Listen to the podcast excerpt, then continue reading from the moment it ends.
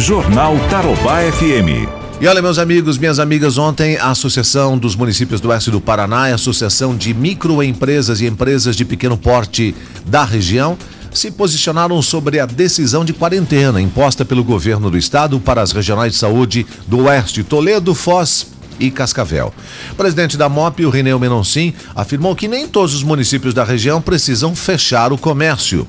A MOP promoveu ontem, inclusive, uma reunião por videoconferência com os prefeitos da associação e ficou definido que, a exemplo de alguns prefeitos como o Paranhos aqui em Cascavel, a entidade está buscando com o governo uma revisão da decisão.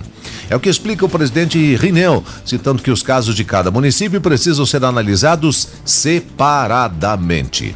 Os governos municipais se surpreenderam com o decreto estadual. Nós buscamos então a união da MOP conversamos e debatemos cada realidade de cada município. Existem municípios com poucos casos e está sob controle. Existem municípios realmente que se faz necessário lockdown e até medidas mais drásticas. Então, o que, que nós decidimos coletivamente? Que nós vamos fazer sim uma, um pedido de revisão junto ao governo do estado que possa sim deixar para cada município que alinhe as medidas sanitárias conforme sua realidade.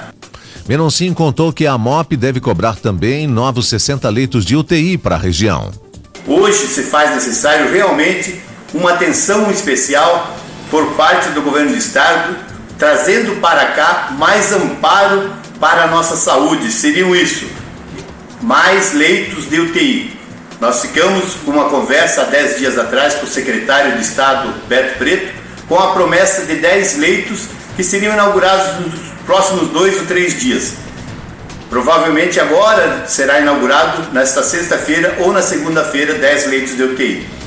Cada 10 leitos de UTI nós poderemos atender mil casos. Isso já é um, um comparativo já medido de cada 100 casos, um vamos precisar da UTI. Então o que precisamos hoje, mais de que o lockdown, que o lockdown vai afetar sim a nossa economia, vai nos trazer muitos problemas ao nosso comércio, que já está comprometida, e trazer para cá imediatamente 50 a 60 leitos de UTI, da forma de convênios com hospitais particulares ou também ampliando nos hospitais de referência. A MIC demonstrou preocupação com a decisão do governo. Sobre isso, nós falamos com o presidente da entidade, o Sandro Viapiana Sandro. O Sandro, como é que a MIC vem atuando nessas conversas com autoridades sobre o comércio e qual é hoje o posicionamento da entidade? Bom dia. Bom dia a todos os ouvintes. A MIC vem participando das, das reuniões dos, dos comitês de gerenciamento de crise, junto com outras entidades, vem negociando algumas posições eh, de abertura e de flexibilização junto ao poder público e a gente eh, está empenhado em encontrar ah, alternativas. O município ele tem se mostrado proativo é, ele vem flexibilizando é, as aberturas, enfim, os, os, os, atendimentos e a gente, e a gente percebe uma, uma iniciativa e uma boa vontade do poder público. Porém, quando vem uma medida do, do governo do estado, ela desalinha com tudo que foi é, negociado e ajustado anteriormente. Então, nós vemos um conflito aí de visões e de entendimentos. E no que tange a MIC, no papel da MIC, ela está trabalhando de forma efetiva. Obviamente que nós não estamos conseguindo o resultado desejado para todos. Existem restrições que, para poder funcionar, tem que trabalhar dentro de uma nova modalidade. E a gente percebe também a iniciativa e o entendimento do empresariado que não está medindo esforços para fazer. Só que, infelizmente, a entidade o governo municipal e o empresariado está à mercê do governo do estado.